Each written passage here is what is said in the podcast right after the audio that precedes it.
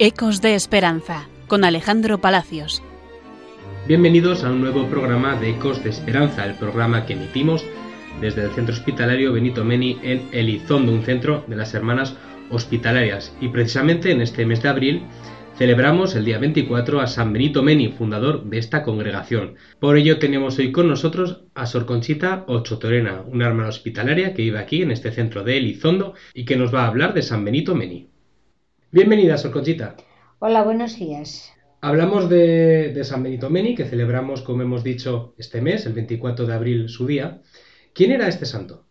Bueno, pues San Benito Meni se llamaba Ángel Hércules Meni y era un, un señor milanés, un, joven milanés que eh, nació en 1841 y fue miembro de la Orden de San Juan de Dios ingresó en la Orden de San Juan de Dios, atraído por la experiencia espiritual de Jesús en los pobres y eh, pertenecía a esta orden, fue restaurador de esta orden en España, Portugal y, y en América también, y fundó las Hermanas Hospitalarias del Sagrado Corazón de Jesús, a cuya congregación yo pertenezco. Murió en 1914 después de una ingente obra en favor de los pobres, de modo especial de aquellos que padecían enfermedades psíquicas. ¿Cuál sería la espiritualidad de San Benito Meni? Bueno, San Benito Meni es una persona enamorada, enamorada de Jesús, que sintió esta presencia de Jesús en su vida, sobre todo como misericordia, bondad y sanación. Esta experiencia espiritual marcó toda su vida y toda su existencia. Y su espiritualidad es eminentemente apostólica.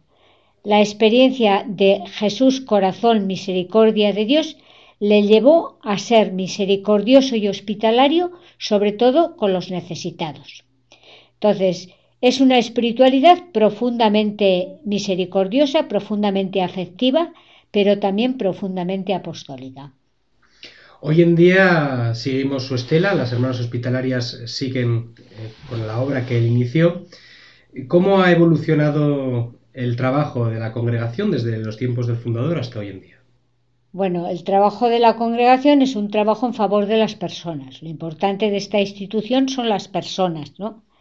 Las personas destinatarias porque se encuentran con, con, alguna necesidad en su vida, necesitadas de apoyo y de ayuda, pero también las, las personas con las que, colaboramos conjuntamente. Entonces, eh, la evolución de una institución dedicada al servicio de las personas, uniendo ciencia y caridad, obviamente sufre un gran proceso, una gran evolución, para siempre buscar los medios y el estilo de acercamiento a la persona que realmente sea saludable, sea una presencia humanizadora, dignificante y que lucha por la justicia. Entonces, en cada momento, en cada contexto, esta lucha es diferente. ¿eh? Depende de la problemática. Entonces, vamos abordando y como estamos en 27 países, pues las formas varían según los contextos, pero siempre buscando este bien de la persona uniendo ciencia y caridad. Y por último, para los cristianos del siglo XXI, oyentes de Radio María y católicos de hoy en día, ¿qué nos dice este santo para la gente de hoy? Para la gente de hoy, eh, decía Chesterton que Dios da en cada tiempo los santos que se necesitan. Entonces, eh, San Benito Meni nació en el siglo XIX y fue como una medicina para una iglesia que estaba un poco alejada del mundo o en cierto conflicto con la sociedad.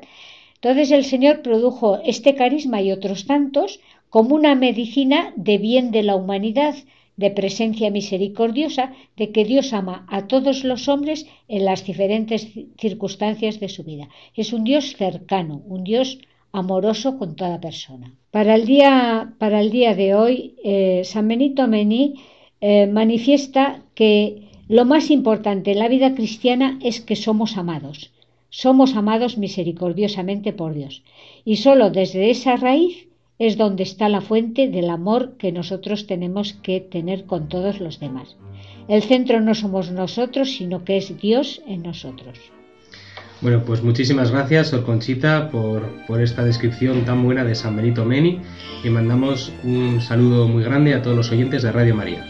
Muchas gracias a vosotros. Ecos de Esperanza, con Alejandro Palacios.